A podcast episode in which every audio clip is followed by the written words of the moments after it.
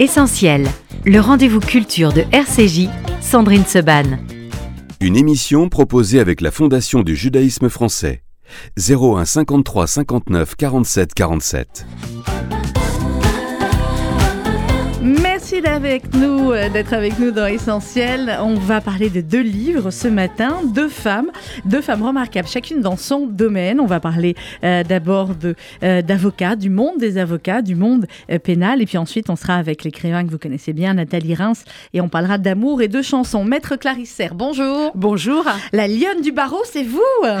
exactement. Voilà, c'est en tous les cas le, surnom qui m'est donné depuis des années. Ça vient de paraître aux éditions Sonatine. La lionne, pourquoi? C'est à cause de la jolie chevelure frisée et j'imagine surtout du, voilà, du peps. exactement, je pense qu'il y avait un cumul euh, des deux, c'est-à-dire qu'il y avait euh, le, caractère à l'audience et puis euh, la chevelure qui allait avec. Et donc mm. le surnom, je ne pourrais même plus vous raconter l'historique. Je sais que ça avait été d'abord dit par des clients, puis repris ensuite par un journaliste. Et puis voilà, c'est très beau. très beau. Non, C'est chouette, la lionne du barreau. c'est le titre de votre livre, Clarissaire, où vous racontez eh bien la vie, votre parcours, et puis la vie d'une avocate, mais d'une avocate femme, du, qui fait du pénal et qui ne fait donc pas des, sujets légers, hein, c'est le moins qu'on puisse dire, et qui exerce dans le 9-3, et c'est un choix euh, d'exercer dans le 9-3, vous le racontez dès le début du livre. Euh, d'abord, l'émission s'appelle Essentiel, et je pose toujours comme première question à mon invité, qu'est-ce qui est essentiel pour euh, l'invité, donc pour vous, dans la vie?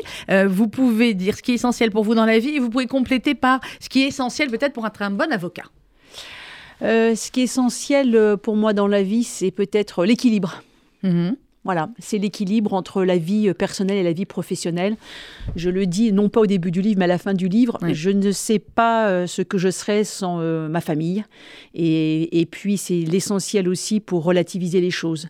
Parfois, quand on est avocat, on peut se sentir un peu comme un dieu. On sort d'une audience, on a un très bon résultat et on peut vite devenir narcissique. Quand on a la chance, comme moi, d'avoir une famille qui n'est pas du tout dans le métier du droit, eh bien, euh, ils remettent les choses en place et, donc ça permet d'avoir un équilibre. Donc oui, pour moi, ce qui est essentiel, c'est l'équilibre. Euh, c'est l'équilibre personnel, mais c'est l'équilibre professionnel. Être un bon avocat, c'est savoir que contrairement aux, aux apparences et des classements dont j'ai pu heureusement faire l'objet, euh, bah, c'est pas grand-chose. C'est-à-dire qu'un avocat, ça se prend comme un boxeur beaucoup de coups et qu'il faut remonter sur le ring et que même si on gagne une fois, et eh bien le lendemain on recommence à zéro. tout le temps, mais oui. Voilà. On remet tout le euh, temps en jeu finalement. On remet tout le temps en jeu et, rien n'est acquis. Voilà, c'est un métier qui est très fragile. C'est une, c'est même pas un métier pour moi, c'est une, c'est une passion, mais c'est une vocation. C'est qui coûte beaucoup et donc euh, l'essentiel c'est d'avoir un équilibre.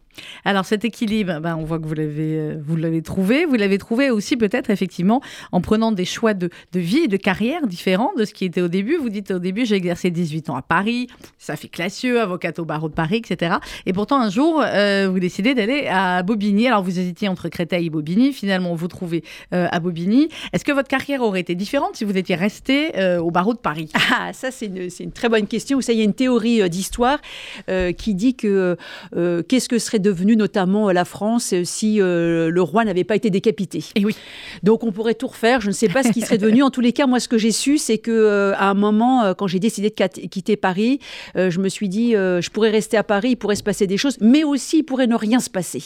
Et donc, à un moment, je me suis dit, il faut repartir, il faut recommencer. Je pense qu'il y a des, tranches d'âge où il faut savoir se, dynamiser, se remettre en question.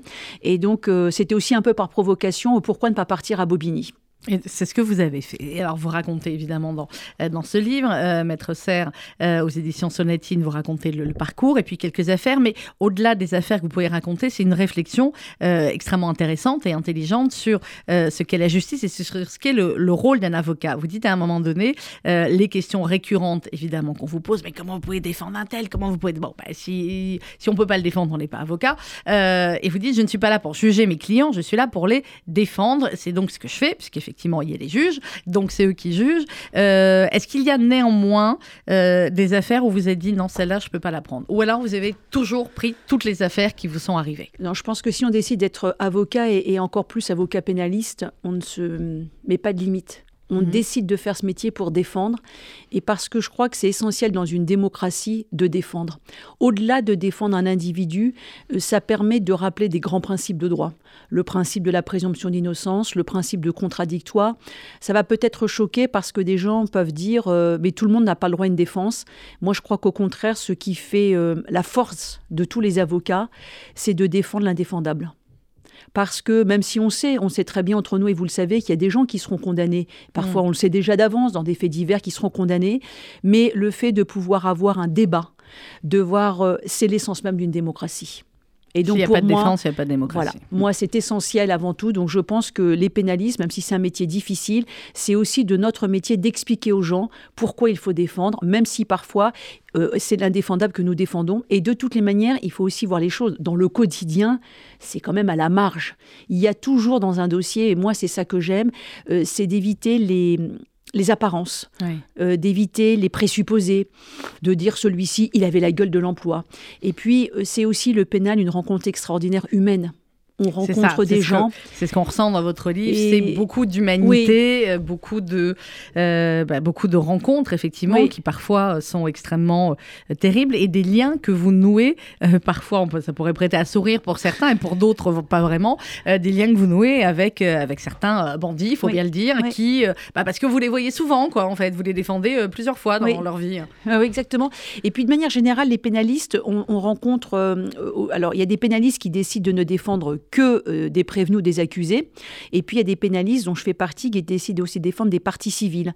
Et je crois que c'est vraiment intéressant, c'est qu'à la différence du juge, malheureusement, les juges ont peu de temps, de manière générale. L'avocat, ça fait partie de notre travail. On rencontre les gens à plusieurs reprises. Et c'est surtout comme un médecin. On finit par avoir un lien de confiance qui se crée. Et le travail d'un avocat, notamment, c'est au-delà de l'argumentation juridique, c'est de pouvoir exprimer devant une audience eh bien, ce qu'est l'être que l'on défend, aussi bien partie civile que euh, qui soit accusé. Donc, euh, il y a des gens, vous savez, qui ont, qui ont du mal à se confier et qui ont, qui ont d'ailleurs peu confiance dans l'institution judiciaire. Ben, le travail d'un avocat, c'est aussi de traduire ce Mmh. qu'il a pu ressentir. Alors dans le livre, euh, Maître Serre, vous parlez beaucoup du, euh, du terrain, effectivement. Une vie d'avocat, c'est pas euh, dans un bureau, en tout cas pas quand on est pénaliste. Il y a beaucoup de trains, il y a beaucoup d'hôtels, il y a beaucoup de, de- de taxis ou pas de taxis, justement. Il y a un chapitre là-dessus dans les euh, gares de province. Il y a beaucoup de, de RER, de déplacements. Et quand on dit du terrain, c'est du terrain parfois effectivement très, très compliqué. Il y a le terrain, entre guillemets, de la prison. Vous, expliquez que vous, vous aimez pas y aller. Vous Oui. y allez quasiment plus. Alors j'y suis, je, je vais y aller cet après-midi, euh, mais c'est vrai que par rapport à, à mes débuts où j'y allais euh, plusieurs fois par semaine, euh, je n'y vais plus parce que j'ai du mal à y aller. Voilà, c'est, Ouais. je sais que des gens sont choqués en disant il faut qu'il y ait des gens qui soient détenus. J'ai jamais dit le contraire. Je dis simplement que euh, il faut pas oublier une chose, c'est que en France actuellement on est à plus de 72 000 détenus et que parmi ces détenus il y a quand même un très grand nombre qui sont en attente de jugement et qui vont peut-être voir à la finale leur décision euh, Ils peuvent être relaxés. Euh, donc, ça veut dire qu'ils vont passer pendant des mois de détention et finalement être reconnus qu'ils n'y sont pour rien.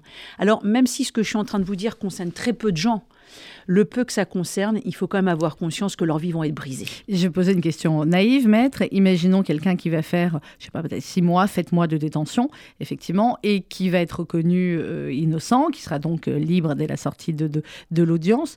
Il se passe quoi pour avoir fait ces six mois, sept mois de prison pour rien? Bien, il se passe que euh, il y a aujourd'hui, comme vous le savez, enfin c'est pas récent, mais c'est un phénomène qui malheureusement a pris beaucoup d'importance. Il y a ce, ce- ce sentiment de dire que la justice est laxiste, qui fait qu'à mon avis, beaucoup de juges maintenant ont, ont la crainte de remettre en liberté quelqu'un en disant si jamais celui qu'on remet en liberté euh, demain recommence des faits, ce qui statistiquement existe, mais est quand même, euh, ce sont des cas quand même rarissimes, eh bien ça va nous retomber dessus. Donc c'est la tendance actuelle en France de dire on incarcère puis on discute après. Alors que le code de procédure pénale dit exactement le contraire. La Mm. détention provisoire doit rester une mesure exceptionnelle. Moi je fais la part des choses entre ceux qui sont condamnés définitifs, donc ceux qui ont été reconnus, coupables, Reconnu, et qui doivent purger leur peine. Peine. Ça, c'est une autre discussion. Mais ceux qui sont en attente de jugement, moi, je trouve qu'en France, il existe d'autres alternatives. La caution est possible, le bracelet électronique est possible, le contrôle judiciaire est possible. Si ensuite ils sont reconnus coupables, c'est autre chose. Mais la tendance actuelle, c'est d'incarcérer. Mmh. C'est pareil dans les autres euh, sociétés, en France ou aux États-Unis Non, ou non, c'est très, très. Enfin, je, de ce que je connais, aux États-Unis, par exemple, ils ont quand même, vous savez, on les voit beaucoup dans les séries, avec les bracelets, des euh. bracelets et Ouais. puis les cautions. Alors, évidemment, le problème que pose la caution, c'est une question qui est assez intéressante, c'est de se dire aussi, bah, tout le monde ne peut pas payer une caution. C'est pas égalitaire. Mais euh, le, les magistrats doivent faire un- un- le principe de proportionnalité. Mm. Euh, donc c'est ça qui rentre en ligne de compte. Et puis vous avez quand même, il faut le reconnaître, euh, en Europe, les prisons sont pleines. En France, si on compare avec d'autres pays, c'est quand même la France qui pose difficulté. Alors ce à quoi on répond régulièrement, c'est parce qu'il y a des violences qui sont de plus en plus importantes et que c'est- c'est peut-être aussi un phénomène. Mais je ne suis pas forcément certaine que dans tous les dossiers, la détention provisoire était justifiée. En tous les cas, c'est mon point de vue. Et je pense qu'il existe d'autres alternatives. Et puis surtout, les conséquences, c'est irréparable. Quelqu'un qui a été détenu euh, injustement ou quelqu'un qui va être condamné, parce que parfois on voit aussi ça, qui va faire un an et demi de détention, deux ans de détention, et puis qui va être condamné à moins que ce qu'il a fait. Bah, vous savez, sur un CV, c'est déjà dur de trouver un travail dire, quand ouais. on n'a pas fait de détention provisoire et qu'on n'a pas de, beaucoup de bagages. Mais alors quand on a été incarcéré, c'est catastrophique. Et puis il faut pas oublier aussi une chose, ça peut être aussi incompréhensible pour des victimes de se dire, on l'a vu dans des procès très importants, euh, notamment je pense euh, aux attentats de janvier 2015, où on a vu à la finale, euh, où j'étais partie civile, on a vu un certain nombre d'accusés qui n'ont pas été reconnus coupables de terrorisme, mais qui ont été reconnus coupables coupables. d'association de malfaiteurs de droit commun. Bah, il faut aussi pouvoir expliquer ça aux parties civiles. Donc il y a un vrai euh, nécessité euh, pédagogique d'expliquer aux gens ce qu'est la justice. Alors, maître Clarisse Serre, dans le livre, vous racontez également les relations avec les familles, généralement les familles des accusés. Évidemment, il vous parlait du secret de l'instruction.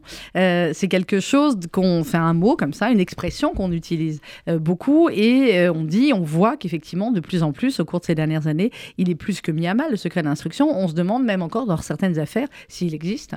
Ah bah c'est un, vrai sujet. En plus, pour les avocats, il est cumulé ce secret d'instruction au secret professionnel, Oui. puisqu'on est tenu procéduralement au secret d'instruction, mais on est tenu au secret professionnel et on se bat, les avocats, pour que ça soit sacralisé. Beaucoup de gens ont du mal à comprendre. Moi, je suis toujours ravie d'être invitée, notamment sur votre radio, pour expliquer aux gens, parce que les gens sont parfois choqués de ce qu'est la justice et ce que fait un métier d'avocat en disant, mais vous recueillez euh, des confidences d'un assassin, par exemple. Non, ça va pas, euh, c'est pas nécessairement là. Mais par exemple, vous avez des gens qui viennent vous voir pour un divorce, ils vous disent des choses, ça doit Mhm. rester confidentiel, ça doit sûr. rester en secret professionnel. Donc le secret de l'instruction, oui, évidemment, euh, c'est régulièrement qu'il est bafoué, alors même que, et c'est vraiment problématique, puisque la présomption d'innocence, on doit...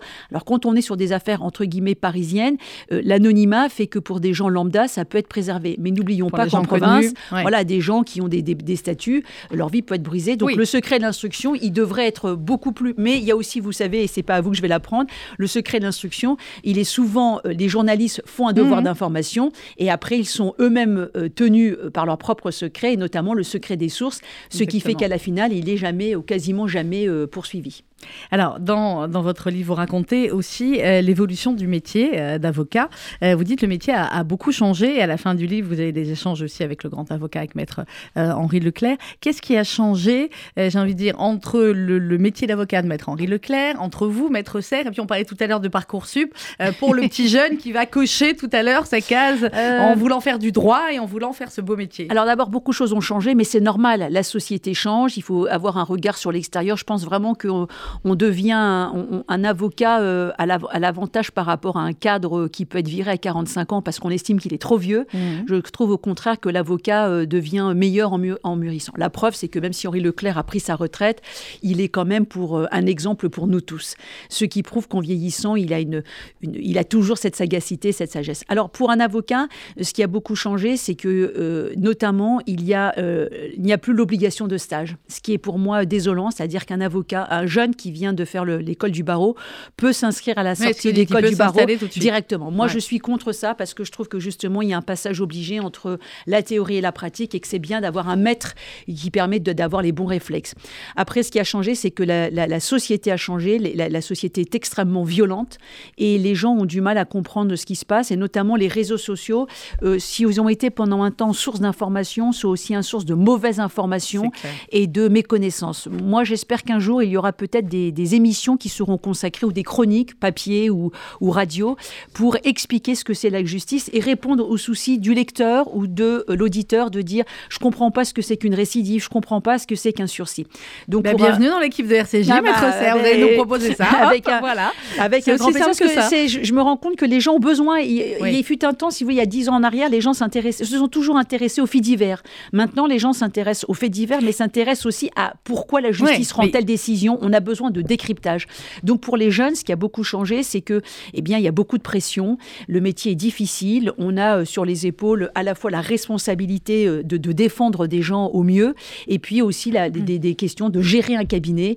Euh, donc ça devient un métier qui est quand même, à mon sens, difficile, mais il ne faut pas désespérer. Et puis surtout, encore une fois, il faut toujours qu'il y ait des avocats. C'est vraiment, on, a toujours, même moi quand j'ai commencé, on disait que pour une femme, ça serait difficile d'être avocate. Si j'avais écouté ce qu'on m'avait dit, j'en serais pas là aujourd'hui. La profession est comment aujourd'hui au niveau des femmes Aujourd'hui, 65% ce sont des femmes. Ah bah oui. 65% sont des femmes. Au pénal, c'est pas encore ça. Mmh. Euh, il y a une tranche d'âge qui, qui, tend malheureusement à disparaître pour des, des, liés au congé maternité. C'est la tranche d'âge 30-40 ans. Jusqu'à 30 ans, il y a beaucoup de jeunes avocates. 30-40, euh, c'est vrai qu'il y en a beaucoup qui font le choix d'arrêter ou de reprendre d'autres métiers. Et puis à 40, euh, que ça reprend parce qu'il faut concilier vie professionnelle et vie personnelle. Mais c'est un métier tellement, c'est un, tel, un métier de passionné. Tous, tous les confrères que je rencontre, on a tous un point commun, quel que soit le domaine d'activité. vous êtes, c'est la passionné, c'est ce que vous dites, et à quel point c'est un métier qui est, prenant et à quel point effectivement vous êtes, vous êtes passionné. Alors il y, a un, il y a un petit chapitre sur les médias, évidemment, informer ou dénoncer. Il faut bien faire avec les médias, je vous confirme. en tout cas, on ne peut plus euh, faire sans. Euh, vous dites que vous aviez un premier patron qui les adorait et un deuxième qui s'en méfiait. Alors vous, vous êtes où là-dedans? Moi, je suis entre les deux parce que je pense que vous me posiez la question pour un jeune avocat. Je pense qu'on, ce que j'ai écrit dans le livre, on ne peut pas faire sans. Mmh. Euh, on ne peut pas faire sans. Et puis parfois, de lire des, mauvaises informations ou de ce que j'appelle la désinformation, il est nécessaire de pouvoir y répondre. Donc il faut trouver le juste milieu. Euh, j'accepte régulièrement de venir sur des plateaux de télévision, non pas pour parler de mes dossiers, mais au contraire parce que euh, ce qui m'intéresse, et, et, je dois dire qu'il me plaît beaucoup, c'est ce que j'ai expliqué tout à l'heure, c'est le décryptage, la pédagogie. Moi, j'aime à transmettre. C'est vraiment pour moi, j'ai plaisir à transmettre à des jeunes. J'ai plaisir à transmettre à des gens qui me disent, grâce à vous, on a pu comprendre certaines choses. Donc, euh, il faut faire avec et il faut faire attention parce qu'on a aussi cette difficulté, c'est de jongler avec le secret de l'instruction et le secret mm. professionnel qu'on ne doit pas franchir. Mais vous parlez euh, également dans le livre et dans plusieurs chapitres, dans un chapitre aussi sur, le, euh, sur les femmes, vous dites qu'aujourd'hui, par rapport à cela, ce sont les hommes qui sont principalement visés, des hommes plus ou moins connus, qui se retrouvent publiquement accusés et condamnés sans pouvoir se défendre. Et quand on sait que le temps des médias et le temps judiciaire n'est pas le même, forcément, voilà, vous avez des gens qui peuvent être accusés pendant des mois, des années, qui ne seront condamnés ou pas condamnés d'ailleurs que, que, quelques années euh, après. Euh, qu'est-ce que ça vous a apporté, maître Clarisse? C'est votre premier livre? C'est mon premier livre. c'est drôlement bien réussi pour un premier livre. Euh, qu'est-ce que ça vous a apporté? J'ai oublié de vous dire, vous avez été classé parmi les 30 avocats les plus puissants de France par les magazines GQ. C'est stylé, hein? C'est très stylé. Ça fait très plaisir, mais il faut pas non plus se leurrer. Euh, les gens pensent qu'on est puissant, les avocats, ou en tous les cas certains. Je, c'est très flatteur euh, d'avoir été dans ce classement. Je l'ai d'ailleurs été à plusieurs reprises et ça m'a mhm. vraiment beaucoup touchée parce que je ne suis pas d'une famille d'avocats et que euh, ce qui a été très important pour moi, c'est ce que m'ont transmis mes parents, c'est le travail. On, a. vous dites que vous dites au début. Vous dites je, suis venue de nulle part. Voilà, c'est un honneur mais pour moi voilà, de défendre, voilà, je viens de nulle part et je, et je pense que c'est ça qu'il faut se dire, c'est qu'on met pas assez en valeur dans actuellement le travail. On voit des gens dans, dans plein de domaines qui, qui à 20, 25 ans, euh, sont très brillants et réussissent, mais il faut pas oublier qu'on peut aussi... Euh, le travail, ça, ça, ça ouvre beaucoup de portes. Euh, donc, je continuerai de travailler. à mon sens, je travaille trop, mais j'ai pas le choix. et puis, le livre, ça m'a apporté... bah, D'abord, c'est une, incroyable aventure, puisque le mmh. livre est, sorti maintenant au mois de septembre, et que depuis le mois de septembre, je suis régulièrement invitée par des médias, donc je me dis que le livre plaît. Mais oui, et puis c'est l'avantage des livres, c'est dans la durée durée. Et puis, il est beaucoup acheté et, surtout beaucoup lu. Et, il, il, touche beaucoup de gens. Hmm. J'ai été très surprise parce qu'il y, a un public qui était, à mon avis, évidemment concerné. C'était les, jeunes étudiants en droit, les jeunes avocats. Et puis, il y a beaucoup de gens qui sont pas du tout dans le métier euh, et qui sont simplement des justiciables et qui m'ont envoyé des messages très touchants en me disant, écoutez, euh, grâce à votre livre, euh, bah, d'abord, on a appris autre chose du métier. On pensait hmm. que les avocats, c'était flamboyant, c'était l'avocat de la série américaine qui a son chauffeur, 10, collaborateurs, qui gagne beaucoup, beaucoup d'argent. Et puis on s'est rendu compte que bah, c'est autre chose ce métier-là. Et, et, on a appris aussi beaucoup pour la justice parce que c'était avec mon éditeur, j'ai eu la chance d'avoir un éditeur incroyable, Arnaud Macher, qui, qui m'a dit, qui m'a donné carte blanche, que je lui ai dit, je ne veux pas faire une biographie. Moi, ça m'intéresserait pas de lire une biographie. Ce qui m'a surtout donné envie, c'était de lire des chapitres sur des thèmes qui m'intéressaient. chapitres à thème. la voix, les greffiers. Oui, oui, ce qui fait que ça se dévore tout seul. Et il m'a dit, tu as carte blanche, on peut lire le livre à l'envers, on peut lire dans tous les sens. prendre un chapitre à part. ça m'a permis de mettre en lumière des gens dont on parle peu, les greffiers. Ça m'a permis de parler des prisons. Ça m'a permis de, parler de gens dont on parle peu. C'est ce que j'appelle les victimes collatérales. Mmh. soit des gens qui ont, qui ont un père vous qui dites, les, les, voilà. les, parents de, personnes assassinées ou les parents, les parents de victimes ou les parents de coupables. Et, dont on parle pas et les enfants dont les parents sont en prison. C'est un vrai, vrai sujet. Dont on parle pas forcément beaucoup et, ça m'a permis. Donc ce livre, c'est une, une, aventure incroyable. Et puis, et puis surtout, c'est aussi des rencontres. C'est mm. de, des rencontres qui ne cessent d'avoir lieu. Euh, donc c'est vraiment pour moi une, une aventure euh, unique. Eh bien voilà, et on vous le conseille vivement. Clarisse Serre, la lionne du barreau. Vous n'avez pas fait la photo en robe d'avocat, hein vous avez fait une autre photo sur la couverture. C'est deux éditions euh, Sonatine et c'est à lire absolument. Merci beaucoup, maître. Merci beaucoup. Très bonne journée à vous. Dans quelques instants, on se retrouve avec Nathalie Reims. On va parler de Au long des jours. C'est des éditions Léo Cher et c'est un petit bijou. Et si on met du Mouloudji maintenant sur SAG, ce n'est pas pour rien. Vous allez comprendre dans quelques instants.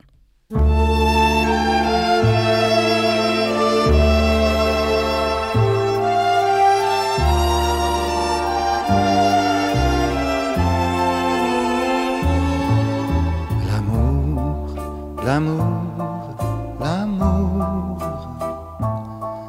dont on parle toujours à l'amour c'est un printemps craintif, une lumière attendrie, ou souvent une ruine. À l'amour, à l'amour, c'est le poivre du temps, une rafale de vent, une feuillée de lune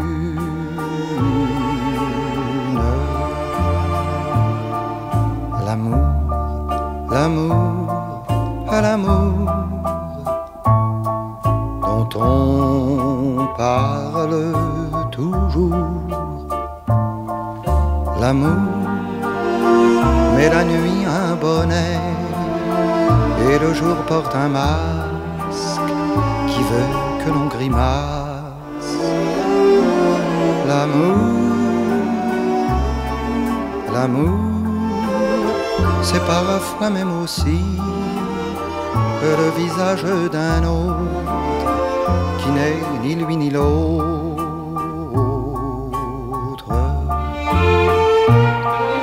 L'amour, à l'amour, à l'amour dont on parle toujours. À l'amour à l'amour, c'est plus d'une fois un panier vide au bras, l'arc-en-ciel sur deux cœurs. À l'amour, à l'amour, à l'amour, c'est quand je t'aime. À l'amour, c'est quand tu m'aimes, sans me le dire, sans te le dire. À l'amour, à l'amour. L'amour c'est quand tu m'aimes, l'amour c'est quand je t'aime, sans te le dire, sans me le dire.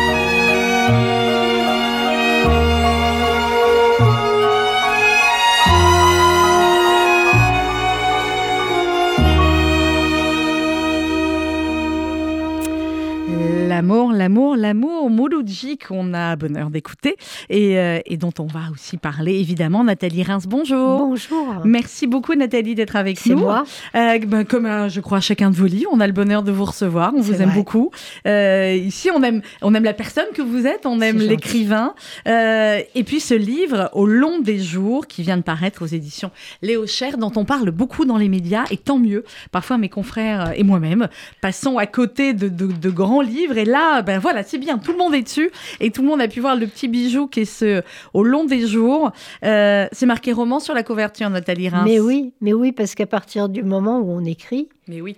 Euh, tout devient romanesque. D'abord, oui. c'est la jeune fille qui écrit, c'est la jeune fille de 18 ans qui est l'héroïne du livre et qui va rencontrer justement euh, cet homme qui a sur la couverture, qu'elle ne nomme que l'oiseau d'ailleurs oui. dans le récit. Mais bon, à la couverture, on l'a reconnu. Hein. Oui, on l'a reconnu, mais si vous voulez, euh, à partir du moment où le début de, de l'histoire, c'est moi pendant le confinement qui, en faisant Bien du sûr. rangement, euh, retombe sur cette photo, cette pola ce, ce, Polaroid qui a été pris euh, dans, en 78 par ma sœur Bettina. Euh, bon, je le savais, je, je connaissais l'existence de cette photo, je ne savais plus où elle était. Et en retombant dessus, euh, bon, bah, il m'a semblé tous mes revenus, enfin, même si lui n'avait jamais quitté mon cœur, toute cette histoire m'est revenue. Mmh. Et euh, à ce moment-là, je me suis dit, il faut que je la raconte, mais que je la raconte du point de vue de, de la jeune fille que j'étais à l'époque. Donc c'est forcément une part de romanesque, d'abord parce Bien que sûr, je ne suis euh, aujourd'hui voilà, plus ouais. cette jeune fille-là. Ah, oui, à peine, à peine, oui. Et, et, que, et que je voulais absolument... De toute façon, l'écriture transfigure tout sous la Bien forme d'un roman. Je veux dire, si vous écrivez les souvenirs ne sont dehors, pas exacts. et... les oui. souvenirs sont, on ne le sait même plus d'ailleurs. Mm. On sait que l'ensemble ressemble à ce qu'on a vécu, mais après la psyché puis l'écriture s'en mêlant, euh, évidemment, euh, ça devient forcément un roman.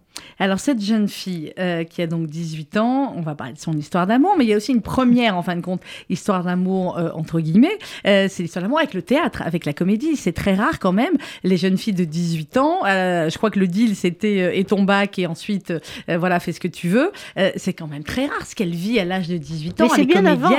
avant. oui, avant, elle commence avec 15 ans, je crois. Alors elle, elle, on va dire je parce que oui, ce oui, vous pouvez dire je, Nathalie. Un peu compliqué. Non, donc là, vous, en l'occurrence, j'avais une passion pour la langue française, une passion pour le théâtre que j'avais euh, développée en lisant euh, vraiment euh, particulièrement les auteurs de théâtre, les grands mmh. classiques, et puis conjointement une, une, passion pour la chanson française, parce que je considérais, et que je considère aujourd'hui, que c'est un art majeur, et que les artistes de l'époque, enfin que les grands, grands artistes, que ce soit Ferrat, Ferret, Brel, Brassens, étaient, étaient d'abord de grands poètes, souvent quand ils écrivaient leurs textes aussi, et que tout ça passait par l'amour des mots. Donc à 15 ans, euh, mes parents se séparent, chacun mène un peu sa vie, mmh. je me sens dans une forme de liberté, et je vous, commence à vous prendre... avec des... votre père Après, oui, je vais mmh. avec mon père, je, je, prends des cours de théâtre chez Périmoni, euh, qui était à l'époque un grand prof, c'était un peu comme François Florent, vous voyez.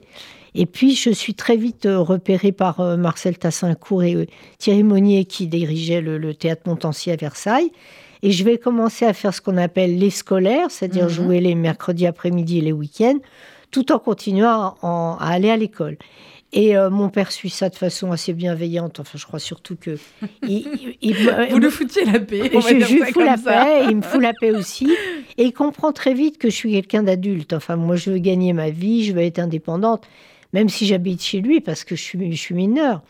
Mais euh, bon, je lui, dis, euh, je, je, lui dis écoute, je veux passer la rue Blanche. J'ai 17 ans et il faut une dérogation parce qu'on ne peut pas rentrer avant 18 ans. Mais je veux rentrer à la rue Blanche, mais je finissais ma, ma ce qu'on appelait à l'époque la première, la première littéraire. Ouais. Et il m'a dit écoute, euh, fais ta rue Blanche, mais je te signale, si tu n'as pas le concours, eh ben, euh, tu passes ton bac et t'arrêtes de me prendre la tête. Donc, je prépare le concours, je rentre. Que vous l'avez et que vous avez. À la, à la rue Blanche, dans la classe de Michel Favori et d'Yves Gasque. Et là, j'ai la chance d'être prise très vite euh, pour un, un, spectacle mis en scène par Georges Lavelli, mm. d'une pièce de Serge Rezvani avec la sublimissime Maria Cazares que ouais. j'ai. Vous, vous, racontez des choses voilà. incroyables sur votre relation qui, avec elle, qui tous les jours, fait, tous les soirs. On rentre dans le roman par cette histoire. Et par cette histoire d'amour qui va se nouer entre voilà, d'amour évidemment comme ça mystique, j'allais dire, entre elle et moi, et cette, espèce de comme ça de troupe, d'esprit de troupe, de tout ça qui qui me prend. Et j'ai à peine voilà, je viens d'avoir 18 ans et je me sens surtout d'une liberté. Puis je sens que je suis sur mon chemin parce que je sais depuis l'enfance que ce chemin-là, je veux, je veux le tracer. je veux le tracer. Et puis un soir, dans ma loge, débarque euh, euh, une amie qui était figurante dans la pièce avec mhm. son amoureux. qui écrivait des chansons, et, euh, et, quelqu'un d'autre. Et, vous savez pas qui est ce quelqu'un d'autre. Et le quelqu'un d'autre, eh bien, eh ben, c'est lui. C'est lui, c'est mm. Mouloudji, que vous reconnaissez évidemment immédiatement. Vous connaissiez ses chansons, alors que je connais, Il est même d'ailleurs étonné parce que bon, il a 55 ans. Je lui dis pratiquement dans les premières phrases qu'on qu'on se dit l'un l'autre, je lui dis euh, faut vivre.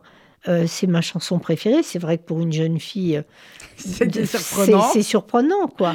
Et il m'a dit ah bon, vous connaissez? Je dis oui, oui. Non seulement je connais, mais J'aime tellement toutes vos chansons. Et puis, c'est vrai que celle-là est une, une chanson fétiche. Et, euh, et, il me dit, ben, lundi, euh, vous faites relâche, je chante à la Villa d'Est, hein, à l'époque, qui était rue Arsène Houssaye, qui était un cabaret spectacle, venez. Et euh, donc le lundi, tremblante, je crois que je savais déjà que j'étais cuite de chez cuite. et, et, donc le lundi soir, fébrile, je vais l'attendre, je vais l'écouter d'abord, et puis et puis on va commencer à marcher dans Paris. Et puis il vient vous On va marcher dans, Paris. On va marcher dans Paris. Et puis il va me donner mon premier baiser après m'avoir demandé plusieurs fois s'il pouvait. Euh, et j'étais donc ce qu'on appelle consentante, n'est-ce pas?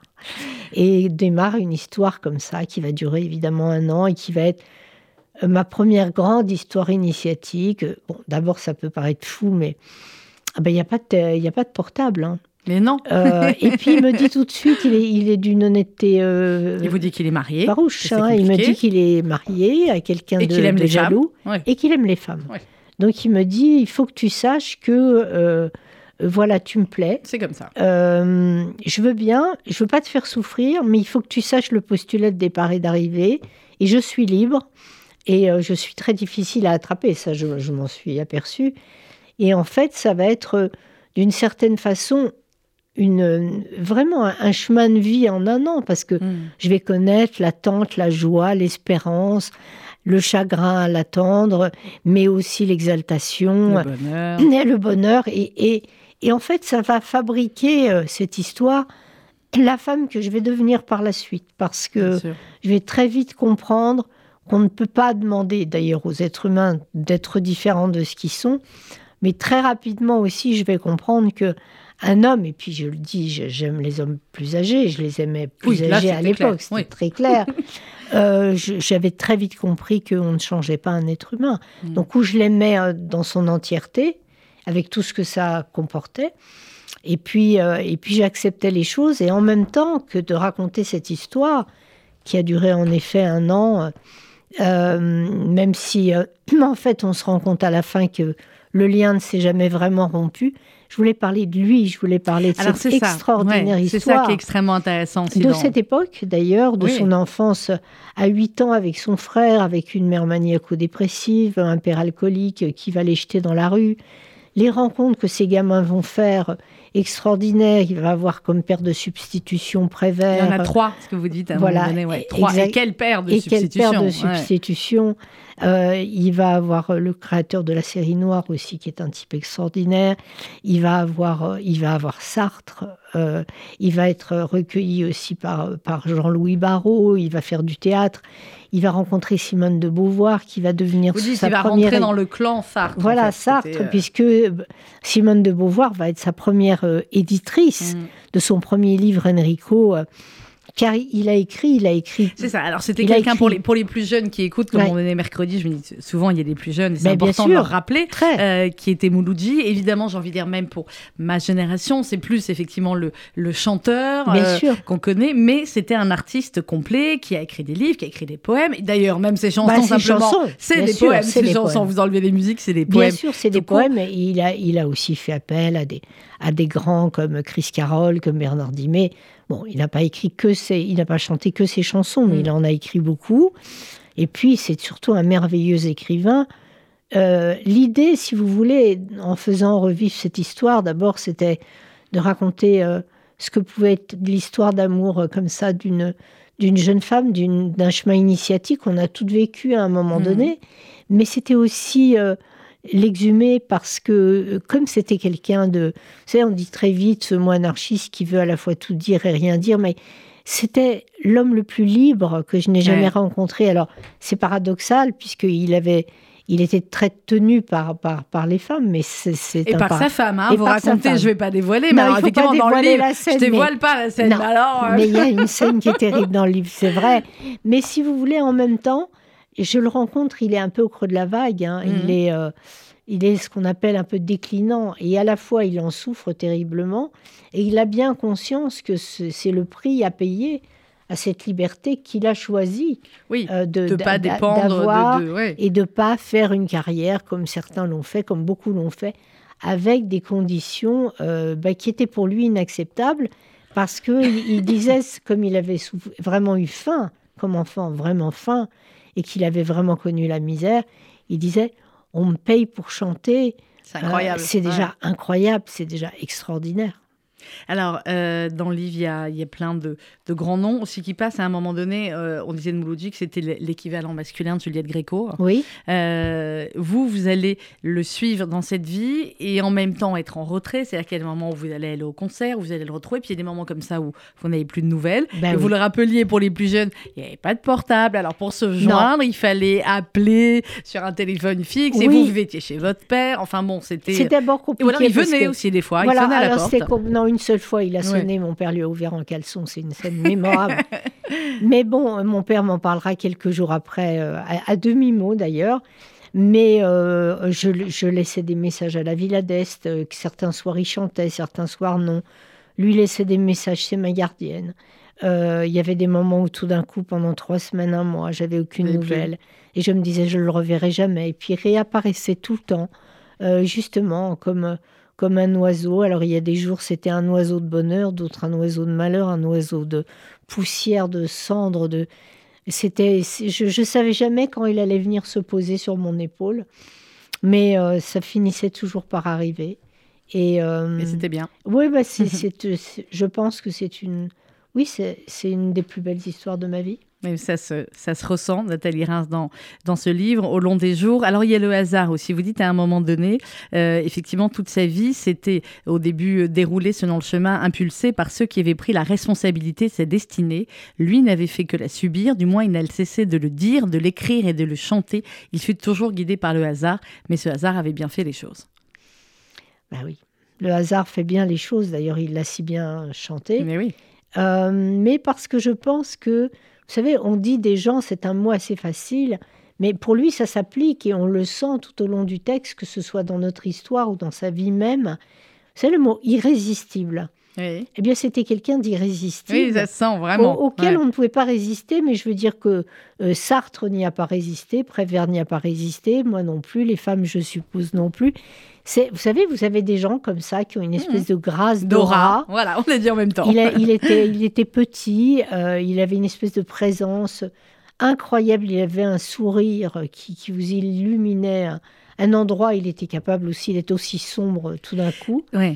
Mais, euh, mais en fait, je pense que les gens qui l'ont croisé et qui ont eu la chance de, de l'avoir dans leur vie ou de partager des expériences avec lui, même s'il était difficile, mais euh, vous... ne l'est pas, mais, mais il était irrésistible. Hmm. Euh, dans le livre, Nathalie Reims, vous dites aussi qu'à un moment donné, euh, enfin aussi, c'était quelqu'un qui ne dissimulait pas sa joie de vivre, mais qui était aussi profondément triste, torturé. La question obsédante qu'il se posait était quand, comment avait-il perdu le, goût du bonheur? Et effectivement, bah, L'enfance, évidemment. Hein, c'est la mère, hein, euh, qui disait nul ne guérit de son enfance. Et là, effectivement, on est sur une enfance qui était absolument abominable. C'est une enfance, euh, enfin, c'est une enfance, euh, c'est les misérables. Hein, avoir à la fois même un mélange entre une mère qui est maniaco-dépressive, qui vous bat comme plâtre, qui, qui fait des crises de démence. il était kabyle, donc d'une mère française, d'un père algérien et qui va ne cesser de faire que des séjours en hôpital psychiatrique. Puis vous imaginez ce que c'était à l'époque l'hôpital psychiatrique. Et un père qui, ne sait pas quoi faire de ses deux fils, qui est alcoolique, qui la plupart du temps les gamins dans, dans la rue. Euh, voilà, mais en même temps, il a cette espèce de... Il a chopé, je ne sais pas comment, cette espèce de prototype du Titi Parigo. C'est ça qui est assez que marrant. Vous dites, euh, voilà, parce les, les gamins de Belleville avec le, Oui, parce qu'on le voit en même temps. Il va tourner très tôt, hein, quand il tourne dans Les Disparus de Saint-Agile, ou dans beaucoup de films, parce mmh, qu'il va, être repéré par les metteurs en scène, il va être acteur, il va être un tout jeune comédien. Euh, il a cette espèce d'accent gouailleur comme ça. Euh, c'est vraiment l'idée qu'on se fait, voilà, de, Gavroche. Enfin, ça n'existe plus aujourd'hui, Nathalie Rhin, des artistes aussi complets que Mouloudji, l'écriture, le, le, y en a, y la poésie, les, aussi, oui, aussi connus que lui à son époque. Ben, bien sûr, non, mais vous avez heureusement, et d'ailleurs beaucoup de générations encore écoutent. Enfin, moi, je suis fascinée de voir que les jeunes générations connaissent Piaf, connaissent Brassens, connaissent Juliette Gréco, voilà. Maintenant, moi, je suis forcément totalement, et c'est un mot, je, pense à bannir de, du vocabulaire, nostalgique. Je sais que c'est un gros mot. non, pourquoi? C'est beau. Je suis évidemment nostalgique de cette chanson-là, nostalgique de cette poésie-là, parce que pour moi, elle, elle, elle, rejoignait quelque chose d'essentiel, qui est la pureté et la beauté de cette langue française, qui est d'une richesse et qui est d'une complexité, parce que tout le monde, c'est un exercice les plus difficiles qui soit. Vous avez trois minutes et demie pour raconter une hmm. histoire. C'est ce que disait Aznavour aussi. Voilà. À ce même micro, il nous disait voilà, vous avez trois minutes et demie et il faut que du début à la fin, ce soit une histoire complète. Une histoire. Alors, en dehors de faire je t'aime, tu m'aimes, tu m'aimes, je t'aime pendant trois minutes et demie, ce qui peut arriver, ce qui est un peu pathétique, mais ça arrive. Voilà, c'est raconter une vie et puis c'est surtout une responsabilité extraordinaire que n'a pas la littérature, parce que la littérature est plus exigeante sur le plan du travail que l'écoute d'une chanson, qui est de, on peut tous faire le vinyle, on va dire le vinyle, parce qu'on est dans ces années-là, mais je veux dire, on peut faire le disque de notre vie. Je suis mm. sur vous qu'à partir du moment où vous êtes petite fille, je ne sais pas quel est votre premier, euh, si c'est une générique de télé, si c'est une chanson, si c'est... Faut que je recherche. C'était Balavoine. Ma première bah, passion bah, voilà. français, c'était bah, Balavoine. Voilà, c'était Balavoine. Mm et vous pouvez entièrement faire ben, le, le, disque de votre vie jusqu'à aujourd'hui. Mhm, les chansons qui vous ont marqué, celles qui ont un, sens, celles que vous n'oublierez jamais, euh, celles que vous pouvez découvrir, voilà. Alors oui, il y a des artistes français aujourd'hui qui, qui, je suis passionnée par Stromae. Il y a des, il y a, oui, voilà. Il y, a, il, y a, il, y a, quelques très grands artistes français encore. Alors vous dites Nathalie belge, dans belge, Oui, belge, les Belges. on se l'approprie, c'est bon. Hein, eux, ils en ont pris aussi. Euh, vrai, vrai. Euh, vous racontez sur, vous dites longtemps, j'ai repensé à cette première soirée avec lui, euh, mais aujourd'hui, 45 ans après, j'ai passé tant de temps à écouter et réécouter ses chansons, à lire ses livres, que je me sens prête à en faire le récit. Cela tient en quelques mots, en deux ou trois vers, comme dans son autoportrait. Alors écoutez bien, catholique par ma mère, musulman par mon père, un peu juif par mon fils, athée, oh, grâce à Dieu. Ah, c'est pareil, on pourrait faire une dissertation. Une bouddhiste par principe. Ah, je l'avais pas, elle n'était pas. C'est moi qui l'ai Ah, c'est d'accord, ok. Euh, et athée, oh, grâce à Dieu. Oui, ben c'est vrai. Parce On peut faire une dissertation sur ces quatre euh, phrases. Oui, mais je crois que l'ensemble était vrai. Il était... Pourquoi un peu juif par son fils? Alors un peu juif par son fils, parce que son fils Grégory, que j'embrasse mais qui vit aux États-Unis, mhm. euh, il a deux enfants merveilleux de deux mhm. mamans. Hein. et euh, sa fille est devenue un peu comme... je l'évoque à un moment donné dans le livre, mhm. c'est une petite fille qui passe avec oui, qui passait, ouais. Et c'est elle, elle, a 10 ans, moi j'en ai 18, et on s'est, s'est retrouvés grâce au livre, on s'est connus grâce au livre. Et c'est devenu quelqu'un vraiment d'essentiel dans ma vie, euh, comme une sœur en fait, comme une sœur perdue et retrouvée. Euh, non, euh, Grégory, bah, il avait épousé la. Non, il n'avait pas épousé. Il n'a jamais épousé les, les, mères de ses enfants, mais il a eu Grégory avec une femme de. Qui était juive. Qui donc son fils est juif. Voilà, son fils est juif. Hmm. Sacré, sacré et, fort beau mélange. Mais quand il disait athée ou grâce à Dieu, je, je crois que ça, franchement, il était.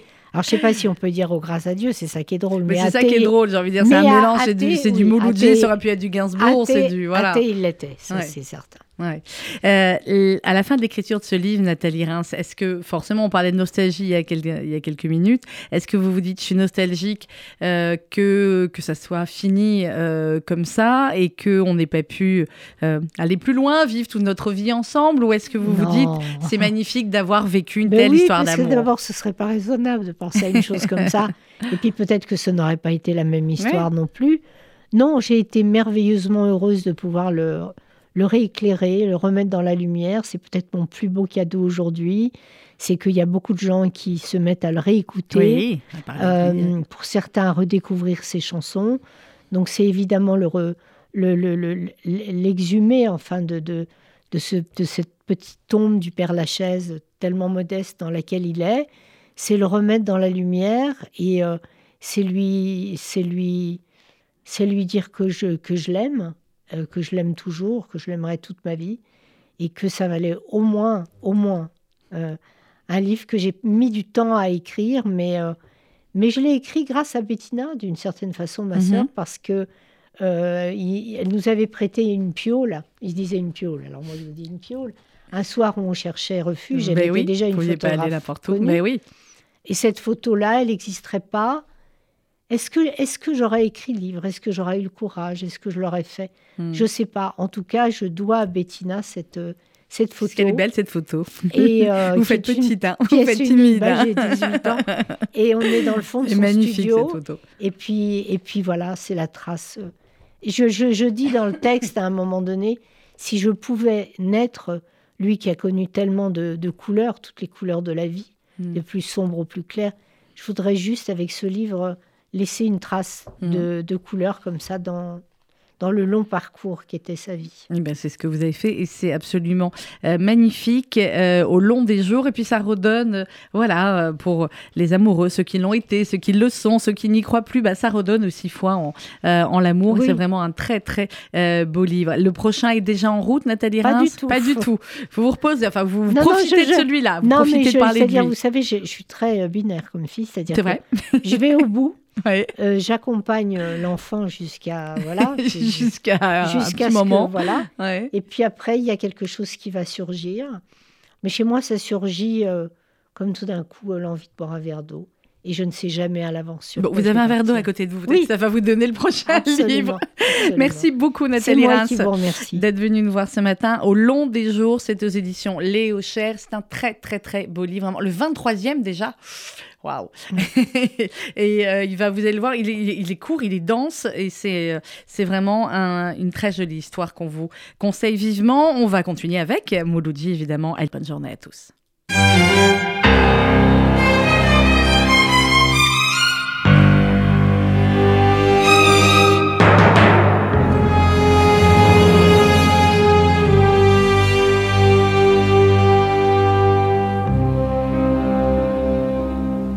Malgré les grands yeux du néant, c'est pour mieux te manger enfant, et les silences et les boucans, faut vivre.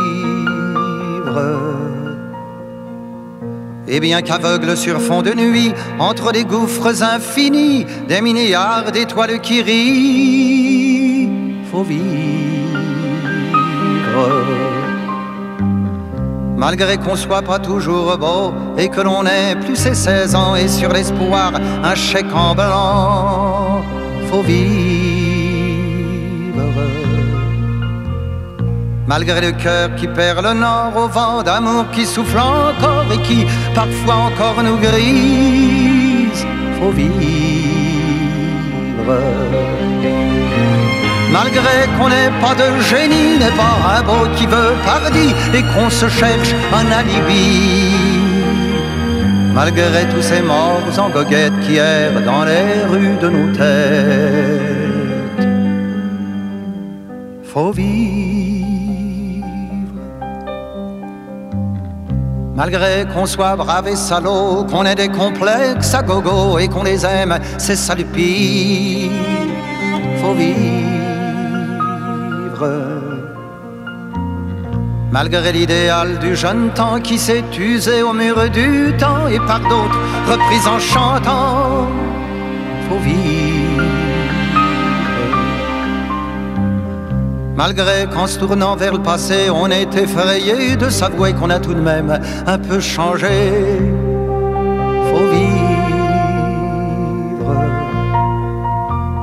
Malgré que l'on soit de passage, qu'on vive en fou, qu'on vive en sage, tout finira dans le naufrage. Faut vivre. Malgré qu'au ciel de nos poitrines, en nous sentinelles endormis dans un bruit d'usine gémie. Le cœur aveugle qui funambule sur le fil du présent qui fuit. Faut vivre. Malgré qu'en nous un enfant mort si peu parfois remue encore comme un vieux rêve qui agonise. Faut vivre.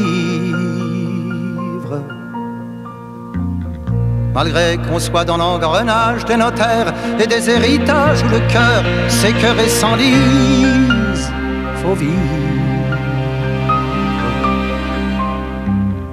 Malgré qu'on fasse de l'humour noir sur l'amour qui nous en fera voir jusqu'à ce qu'ils nous disent au revoir, faut vivre. Malgré qu'à tous les horizons, comme un point d'interrogation, la mort nous regarde d'un œil faut vivre. Malgré tous nos serments d'amour, tous nos mensonges, jour après jour, et bien que l'on n'ait qu'une vie, une seule pour l'éternité, malgré qu'on la sache rater.